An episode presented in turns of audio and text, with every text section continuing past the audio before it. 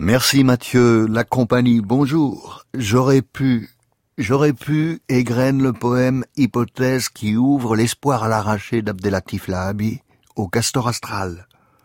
J'aurais pu me réfugier dans une grotte, en sceller l'entrée, m'y exercer à la surdité, la cécité, l'insensibilité, en finir avec le vacarme des images et livrer ma mémoire au grand réparateur qu'est l'oubli. Mais non, non, Abdelatif se souvient. Je me souviens, écrit-il, je me souviens du tortionnaire parlant de ses années d'emprisonnement au Maroc. Je me souviens du tortionnaire. À aucun moment, il ne m'a humilié.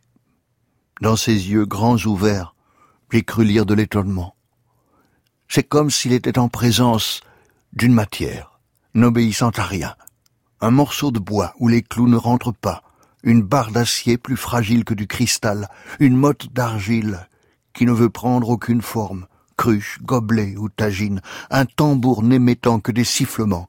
Il peinait le bougre, m'insultait copieusement, sans beaucoup d'imagination, me giflait des deux mains à la fois avec un sens du rythme indéniable, me rouait de coups sans trop de conviction, et pour souffler un peu, me suspendait un croc comme cela se fait en terre d'islam, avec le mouton écorché lors de la fête du sacrifice.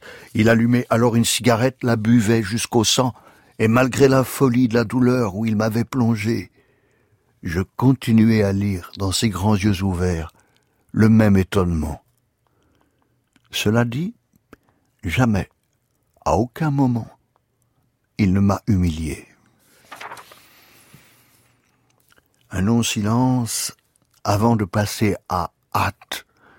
Je n'ai plus le temps de la patience J'abandonne la sagesse aux poètes du réalisme, aux peintres du compromis, aux musiciens de la sérénité.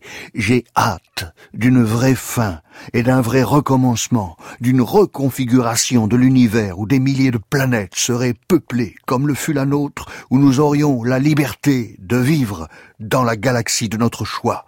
J'ai hâte d'un futur clair, net et précis, pour une fois inventant du tout au tout son propre passé. Lacune, dit-il.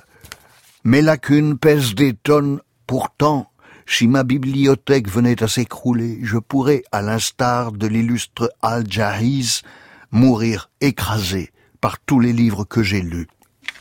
Et pour finir, à voix basse. Je croyais que la poésie me protégeait. Je découvre qu'elle me rend plus vulnérable.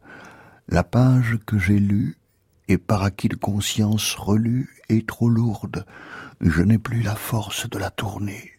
J'ouvre les yeux avec cette peur au ventre de ce que je vais voir. Imaginez encore et toujours. Je m'en mords les doigts. J'hésite à respirer trop fort. La charogne, le charnier ne sont jamais loin. Ma surdité, hélas, n'est pas totale. La tête s'est de nouveau détachée du corps, j'ai oublié comment je faisais pour les ressouder. L'illusion est reposante. Reconnaissons-lui au moins cette vertu.